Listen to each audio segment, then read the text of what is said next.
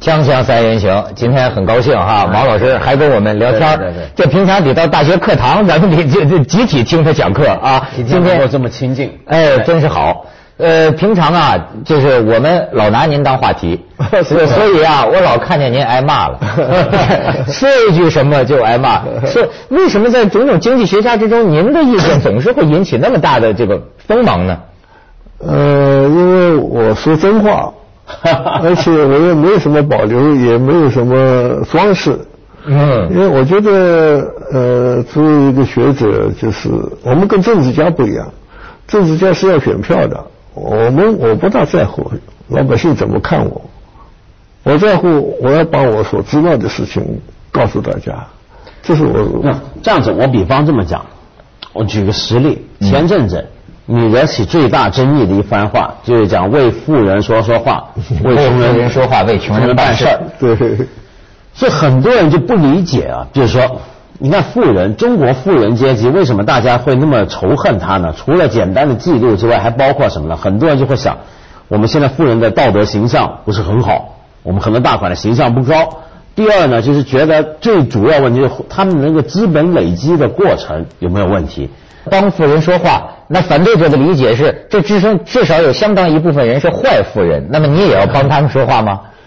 呃，我首先就声明了一下，我说这个富人不包括那些做假冒伪劣的、贪赃枉法把坏的踢出去，那坏的踢出去，还剩好的还剩下几个呢？呃，那就看现在我们国家的这些中产以上的人啊，他们是不是都是贪赃枉法致的富？我的看法不这样啊。为什么道理？很简单的道理，因为贪污这些行为，它不能创造财富的，它是财富的转移，嗯对吧？对对，而现在我们中国的特点是财富的创造，对全世界没比的。就总的财富增加哎，这个是人类中国最真很罕见最基本的现实。嗯它是大量财富创造，贪污腐化有没有？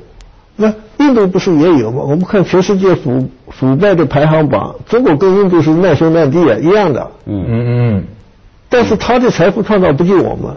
嗯我们的财富创造有工人的，有农民的，有知识分子，有政府，有还有企业家的。而且企业家是最主要的财富创造者。哎，就是您这观点，很多人就说，不是我们劳动人民是财富的创造者吗？就在这，因为我们是解放以后啊，宣传的就是劳动人民创造财富，其他的都是剥削者。嗯，这个理论的结果就是把所有的富人都打倒了。别的国家革命都是穷人造富人的反，造反之后有少数的穷人变了富人，嗯，大多数穷人还是穷人。过了若干年，穷人再造富人的反，就如此周而复始。重新洗牌。哎，对了，就是富人换班。中国的情况不同，嗯中国是消灭富人，中国全都是穷人，嗯。没有一个有车的、有房的，也没有一个能开个理发馆或者开个小卖部，呃，开个饭馆。你开饭馆了，你就资本家。嗯，你到马路上摆个摊都不行的，那是资本主义的产。但是挂手挂。牌子得游行呢。嗯，农民老太太养个鸡，鸡生个蛋，把蛋卖给这个需要营养的人吃，那是资本主义尾巴要割掉的。所以中国就变了一个彻底的穷人国。嗯，所以我们对富人的看法就是一直是宣传仇富。我不知道中国历史怎么样，至少我们改革以前的三十年，这是我亲身经历的，就执行的就是仇富的政策，消灭富人反用 对嗯，结果就是把中国变成了穷人国了啊。那从邓小平就说允许一部分人哎先富起来这，个是了不起的一个一个一个。您认为就是这个带来了真正国家总财富的极大增长？非常对。所以他是在这个意义上讲，说富人是财富的创造者。可是呢，我还有个问题，就是今天呢，大家仇富啊，理由有很多。我觉得，就是我们还有一个情况，就是中国现在的富人阶层啊，好像不知道是不是过去三十年啊仇富的结果，还是什么结果。本来做富人啊，我们过去也常讲是有学问的。就富人一个社会里头，你身为富人阶级，你该做什么，其实是有文化传统的。但中国的这个富人文化传统好像断掉了。就你有钱之后该怎么办，其实是有个讲究的。你比如说，我觉得最近美国或者欧洲啊，西方国家很流行一种概念，叫做呃富人企业呃呃呃呃呃叫做什么富豪企业家呃慈善家。嗯，这种有一些有很多这种人，像比尔盖茨啊啊巴菲特啊这些啊都非常多。就很多有钱人，他有钱之后，他会想，我这钱不一定要留给下一代，我可能要捐。你你不要说他们那种夸张到，就是说我只全副身家拿出来捐了。但一般的捐款是很很盛行的。那么在中国，比如说我们这种情况好像还不是很普及。那么第二呢，就是我们今天很多老百姓觉得富人很嚣张。比如说，呃呃，去外头消费，那么在场合不同场合对这服务员的喝骂、呃斥责，或者在街上大摇大摆等等，这种情况很多。那这是不是也是个问题呢？就是我们今天有钱人不大知道当有钱人的文化是什么。对了，所以我说要讲一讲人生的追求是什么啊？追求财富那是不是最终目的？嗯。你提到了有钱人要炫耀自己的财富啊，其实我这是最愚蠢的，因为他这个钱是为了别人花的，嗯嗯，为了别人叫别人羡慕他，而且不是为了别人的快乐，是叫别人产生一种妒忌心、一种红眼病的心理。嗯，这个花钱方式是最愚蠢的，而把钱拿来帮助穷人，自己有快乐，穷人得到帮助，这是最聪明的花钱方法。嗯，这是全社会快乐能够增加的一种方法。嗯，花钱要花的什么？自己享受，别人得到好处，这是聪明的花钱方法。嗯，自己没享受到啊，把那个钱瞎胡花，别人看看着还生气，这就是最愚蠢的花钱方法了。嗯，哎，所以说您，你像照您这个观点，您就是觉得，那他有一个重要观点是平等。就是这这一个社一个真正的和谐社会应该是平等，那这个贫和富怎么平等？这个任何一个社会啊，不可避免都有贫富的啊，或者表现在物质上，或者表现在权利上啊。一个完全平等的社会，我想是，我觉得是不可能的，嗯，所以我们只能够限制贫富的距离呃距离，这是可能做到，嗯。但是你做的限制的太厉害，那就变成了不可能的事情的去追求那个不可能的，所以有一个适当的限度啊。上一回我们讨论美国的议会，讨论所得税的这个比例啊，累计所得税最高到多少，它就是调节这个差别，什么差别我们是允许的。嗯，这样一种方式是一种很很共和的一种方法啊。嗯，就是一个共和国。他解决问题就大家坐下来商量，不要动刀动枪。嗯，最近呢，还有最近的新闻是关于什么做法呢？就是政府派送红包的这个做法。上海。所以咱们先去一下广告，我再说说这个话题。锵锵三人行，广告之后见。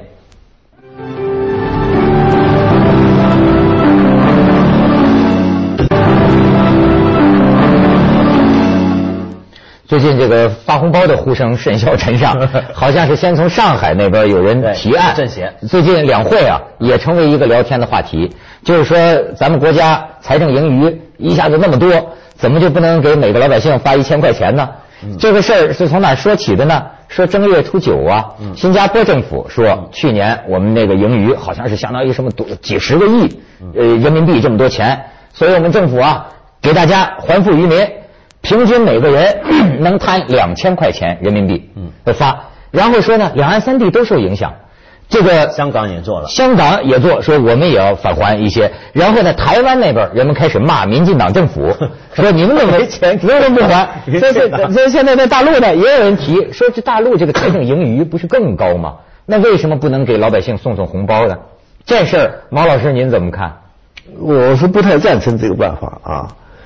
你把老百姓的钱收回来又还给老百姓，那何必多此一举呢？你降降点税就完了嘛，对不对？啊！而且啊，呃，如果每个人不分贫富，都都给一千块钱，这个对于公平没有什么帮助。我老说一句话：我们社会的好啊，要解决两个问题。第一个是财富的生产不大的扩大。第二是改善财富的分配，让富人少收一点，穷人多收一点。嗯，于是分这一千块钱，又不能增加财富的生产，又不能改善财富的分配，有什么好处？对，这个我想起香港的做法啊，就香港今年刚刚公布的财政预算案，虽然我觉得还是有很多问题，但有一点我觉得还不错。就因为之前香港人是最喜欢讲还富于民的，你看香港是个什么样的社会？香港老百姓跟政府的关系啊，每年这个预算案你就看得出来，香港人觉得政府这笔公款就等于是个公司，香港人认为自己跟公政府的关系是股东与企业的关系。嗯，你企业挣钱了吧？那红这个分分利息分红分多点吧，就就这么来要求。但是 你平均的分就会出现毛老师讲的问题，所以他今年那个分法是这样：就香港的大概有一百多万低收入的低收入户，我们香港有这种退休保险的制度嘛，有个户口，就你每个月你自己被迫的你的薪水要放点钱，你的雇主也要放点钱啊，一人一半，你这钱不能碰的。等到你退休的时候，你才一笔连这个利息啊、投资的所得一笔拿出来，帮你过退休的日子。政府现在呢，就在这一百万左右的低收入户，每人户口放六千港币。你现在不能拿，真不少啊。对，真的六千港币，你现在不能拿。我比较赞成。嗯。哦，您赞成？嗯嗯，因为它改善了财富的分配。嗯。你主要达到一个目的，或者增加财富的生产，或者改善财富的分配。对，我们现在有很多政策，这两项都做不到，而且大家还特别喜欢，这是很糟糕。对，您说的这个这个分配啊，让我想起你另一个也是引起很多批评的一个观点，就说高校学费。呃，大家都说这个穷孩子上学不容易，应该降低学费。毛老师就独持意见，就是说应该提高学费。这是很多人也骂你啊。因为我们的这个交的学费啊，只够呃办校成本的三分之一，嗯，还有三分之二是政府在补贴。政府的补贴的钱从哪来呢？从全国人民收的税来的。那么就是说，全国人民收的税补贴上大学的学生。我认为上大学的学生大部分都是中等收入以上的，跟其他中学、小学做比较。大学生的家庭啊，比较的富裕，这个我想是大家能同意的。是吗？也有些人提出意见，说的这您指出就说有只有百分之一二十的是是真正穷的。呃，有人说那还怎么是这么少吗？很多大多数甚至有说大多数都是穷困生。因为因为还有个问题，毛老师，就最近几年我们看很多新闻都说一些贫困学生，念一念大学呢就比原来更惨，因为整个家庭都负债累累。就说交不起学费，记不记得去年不是出了过一些事儿吗？就父亲要自杀的搞到，要卧轨的，那这种新闻不是很多吗？新闻是个别的例子啊，我们要看还要看统计，它代表大多数的情况。我相信中国人还没有富到每个人家都能够给孩子上大学，嗯，也就是说，能上大学的还是比较收入高的人。让他们享受全国人民的税收补贴，当然是没道理的。那怎么帮助那些真的穷的、上不起学的这是我说的办法，提高学费嘛。提高学费之后怎么回馈？然后把这部分钱呢，帮助那个上不上不起学的学生。而且这个毛老师还算过一个数字，就所谓那种叫基尼指、基尼指数、基尼系数的哈。基尼系。哎，我看了之后我长学问，原来我们以为贫富差距，那就是在我们身边有人那么有钱，有人那么穷。可是您算了算，好像是真正是城乡之间，他是认为最明显的是这个差异。就是说，实际单算城镇居民，这个贫富差异并没有特别大；单算农村的也没有那么大。所以根本是城乡差别。当然，非常对。所以我对城这个收入差距这个造成这么扩大的原因啊，是农村人口占了百分之六十，他们的收入靠土地啊很难提高的。而城市人口只有百分之三十多，他们的收入提高的机会非常多，啊，跟外国人做买卖啊、开厂啊，这个各种服务现在是收费都挺高的，啊，教育啊、医疗啊，他们收入提高了，而农村收入提不高，停在那儿。所以你光看城市还可以的，差距不那么太大，光看农村也还可以，但农村跟城市一看就差别特别大，这个差别大的原因啊。应该说跟我们国家的经济高速增长是有关系的。高速增长增长在城里头，不是增长在农村。哦，那我看您指出的道好像就是消灭农村呢。呃，就是这不是消灭，就是说你说全 全农村要城镇化，减少。哎，像美国农民只有百分之二三，我们现在百分之六十，所以中国穷还穷在这儿。不过，这会不会有就业问题呢？比如说，美国的农民人数是比例很低，可是问题是有两点，就第一呢。美国的农地面积啊，其实还是很大的。对，换句话说，它是很少数的农民就能够耕作很大的面积，因为它的集体化、它的工业化、它的企业化。那么呃，但中国如果也走这一套的话，首先我们的农耕地可耕作用地不是太多，在人口对人口很多。你如果比如说我们的农民呃不种地了，那些马上就很多人就担心，马上很直接想到那就业的问题怎么办？嗯。这个农民进城的限制就是城里头的就业机会有多少？嗯，就业机会创造的越快，农民进城的速度就越快。如果这个没有就业机会，农民要进城，那就变成这个贫民窟。嗯嗯。啊，在城市里头流荡，造成他们生活又不能改善，犯罪率增加，问题非常复杂。那那那你看今年啊，比如说大家特别关心这两个特别关心农民工的问题嘛。今年人大不是还特别有三个成为明星的农民工的代表嘛，对不对？那这个很多农进城的农民工啊，呃，他现在其实你我们看到有些乡村很奇怪，有些村是空了，对，只剩老人了，这表示年轻的生产力全进城了。对，那城市创造职位的速度看来是很厉害的。对对。可是问题是现在还有户籍问题啊。那我们是不是迟早要取消户籍制度呢？对，我觉得这个是我们要既可以解决的重大问题，就是让流动的农民工能够变成真正的城市人口。所以我主张要大力的建这个廉租房。廉租房。哎，你有了廉租房，他可以把家搬过来。现在他不行，现在他只有一个人在这儿，到春节就得回家去。哦，那您的廉租房是什么个标准？能给我们描描绘一下吗？我设想的标准啊，不一定对，因为这个需要专门研究。对，我设想的标准就是，呃，每个家庭有两间房，呃，没有专用的厕所，公共厕所，公共厕所，但是是香港的公屋也是室内的，嗯，是水洗的。哦，厨房每家庭有一个厨房。但是没有厕所，洗澡在公共的浴室洗。为什么要这样呢？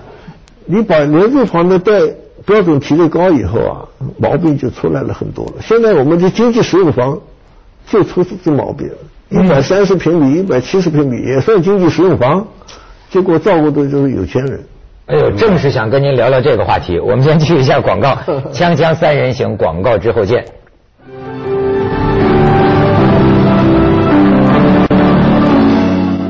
就是现在就说这房价，呃，多少人这个交心，就是这个房价，一个是这个呃高高房价，然后您提出的是经济适用房的问题和廉租房的问题，我想知道您在这方面的理论。我是反对经济适用房，我主张要修廉租房，嗯嗯，因为经济适用房还是我那句话，不能改善财富的分配。也不能创造财富的更多的这个创造。为什么不能改善？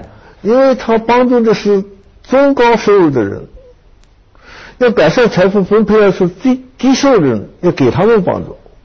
而经济适用房不是瞄准的低收入，是瞄准的中高收入，他能买房，但是还差一点。低收入的怎么买得起房呀？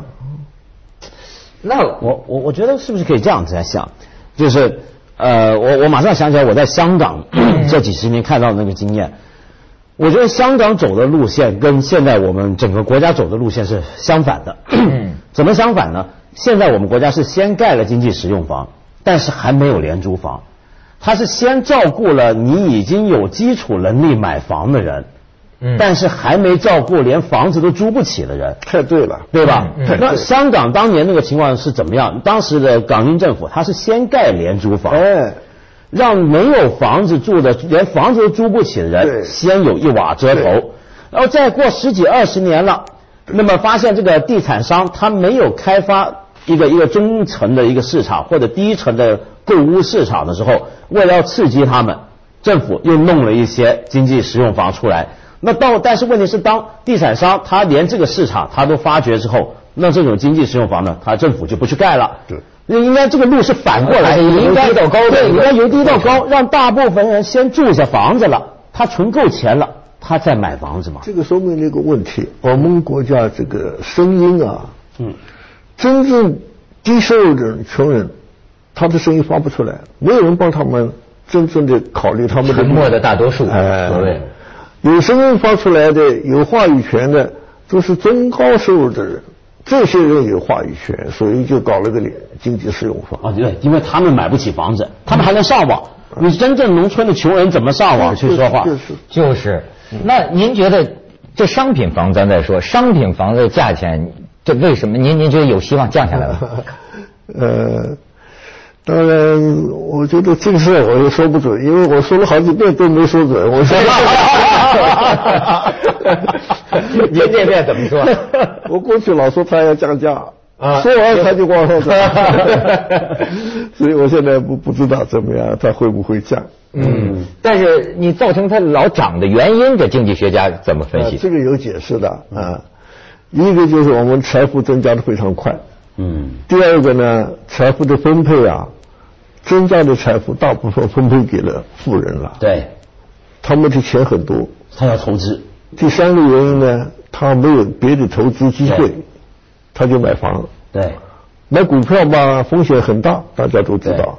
你还有别的买国债，国债的利利息率很低的啊。那买房房子涨得很快，他就买房。对，所以并不是他为了要住，他是为了他的钱多。没地方投，他就买房，买了房，其实那个房子空着了，对，所以是很糟的。这其实是因为你，你如果有钱人就说我有钱去投资，嗯，我做其他的投资，那个财富是能够回来生产财富的。你拿去买房啊，是生产不了财富的，就不动产嘛，它就不动了，钱就在那儿了。而且呢，这个就就就它就越起越高啊，这就不可不可企及啊。对啊。但是您觉得国家的办法管用吗？